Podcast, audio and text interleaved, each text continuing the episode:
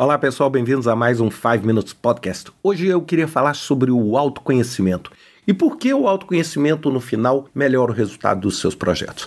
Bem, a primeira coisa é assim, não é meu objetivo aqui falar para vocês do ponto de vista de autoajuda, que você tem que se conhecer, etc. Eu quero dizer o seguinte: quando você tem conhecimento dos seus pontos fortes, dos seus pontos fracos, de onde você tem mais habilidade, menos habilidade, você consegue modelar o seu projeto e executar o seu projeto aprimorando as suas competências. O que, que eu quero dizer com isso? Se você, por exemplo, tem uma falha em uma determinada habilidade e você conhece essa falha, você já está automaticamente mitigando o risco dessa atividade. Por quê? Porque muitas vezes você vai colocar essa atividade para ser executada por alguém que tenha mais capacidade ou mais conhecimento que você, ou você vai tentar fazer um desvio dentro do seu projeto para que aquela tipo de atividade não seja necessário e naturalmente não pegue ali no seu ponto fraco, etc. Agora, é, muita gente fala assim, poxa, autoconhecimento é tudo, eu me conheço. Aí eu, eu faço a pergunta assim: será que a gente realmente se conhece? E eu queria propor vocês três dicas simples para ajudar vocês no entendimento nisso. A primeira deles diz respeito a feedback. Uma coisa que a gente adora, principalmente aquelas pessoas que têm atividade de liderança, a gente adora dar feedback. A gente adora criticar os outros, a gente adora comentar, a gente adora propor melhorias para as outras pessoas. Mas aí a minha pergunta: a gente tem esse mesmo comportamento quando é para a gente receber o feedback? A gente recebe bem? Porque é muito fácil a gente receber um feedback positivo. É muito fácil quando alguém fala assim: ah, poxa, isso aqui é ótimo, poxa, o que você fez é excelente, poxa, isso daqui é genial. Isso é, isso é ótimo, isso massageia o ego de cada um. Isso nos faz ficar, vamos dizer, com uma autoestima muito grande. Agora, e quando o feedback não é aquele que você espera? É? Quantas vezes nós fizemos alguma coisa e tivemos assim 30 feedbacks positivos e um negativo, e aquele negativo ficou na nossa memória para sempre? O que, que eu quero dizer é que você tem que buscar esse feedback. Você não tem que buscar ser elogiado pelo que você fez, mas você tem que pensar o seguinte: onde existia espaço para eu fazer melhor? Onde eu errei? Onde eu preciso aprimorar? Onde eu sou menos bom? Onde eu sou menos competente? Porque ao ter esse feedback, e olha, as pessoas que mais gostam de você são as pessoas mais capazes de dar o feedback que você precisa.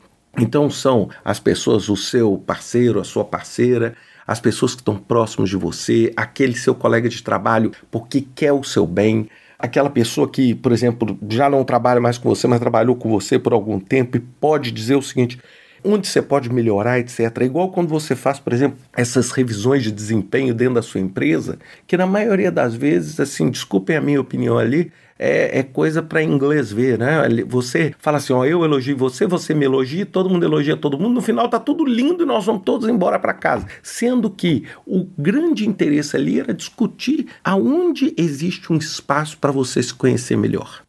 A segunda dica, é questione as suas decisões. E eu gosto de usar uma técnica chamada cinco porquês. É o seguinte, eu tomei uma decisão. Por exemplo, eu tomei uma decisão sobre uma abordagem de uma metodologia que eu vou usar para desenvolver um sistema. Eu questiono o seguinte: por que, que eu estou usando essa metodologia? E aí eu vou perguntar isso cinco vezes, ou seja, o porquê, depois o porquê do porquê, depois o porquê do porquê do porquê. Aí eu chego e falo assim, eu estou comprando esse material. Aí eu pergunto, por quê? Ah, porque é o mais barato. Eu falo assim, por que, que eu tenho que comprar o mais barato? Porque meu projeto está com budget baixo. Por que, que seu projeto está com budget baixo? O que, que vai acontecer, gente? Vai fazer com que você saia da superficialidade do entendimento para o entendimento mais profundo. E nesse entendimento mais profundo, você vai ver que muitas vezes a sua decisão podia ser melhor. Você podia ter uma outra abordagem, você poderia ter o quê? Uma outra solução tecnológica, você poderia ter uma outra abordagem para resolver o mesmo problema. Agora, se você não entende qual é o problema de verdade, você pode estar arrumando uma solução para um problema o quê? Diferente. Eu vou dar um exemplo que eu adoro usar. É igual você chegar e falar assim: eu estou preocupado com a minha saúde. Aí você vai e faz um seguro de vida. Bem, o seguro de vida não faz ressuscitar e o seguro de vida não resolve o problema da sua saúde. O seguro de vida só resolve um problema. É a privação financeira que as pessoas ao redor de você que dependem de você possam ter no caso da sua ausência. Ponto. Se você não tem essa capacidade de entender, você está achando uma solução para um problema diferente. Então, por isso que eu falo dessa questão. E quanto mais você pergunta assim: por que, que eu estou indo nesse restaurante? Por que, que eu estou tomando essa decisão? Ao fazer isso, você está explorando um lado onde você vai menos frequente, que é o lado do seu autoconhecimento. É o que, que você realmente gosta? Quem realmente é você? Qual é a real abordagem da sua personalidade? E a partir do momento que você se conhece, você reforça os seus pontos positivos e minimiza os seus pontos negativos. E o terceiro é busque pensamento diferente e busque diversidade. É o seguinte: Muitas vezes a gente tem aquela camada de autoconhecimento nossa superficial e a gente busca o que? Só conviver, montar um time onde todo mundo é igual, montar um time onde todo mundo pensa da mesma forma, montar um time onde todo mundo tem as mesmas forças e as mesmas fraquezas. Bem, isso não contribui para você aumentar o seu autoconhecimento. O seu autoconhecimento e o entendimento de onde seus pontos fortes e fracos existem estão exatamente nas pessoas que discordam de você.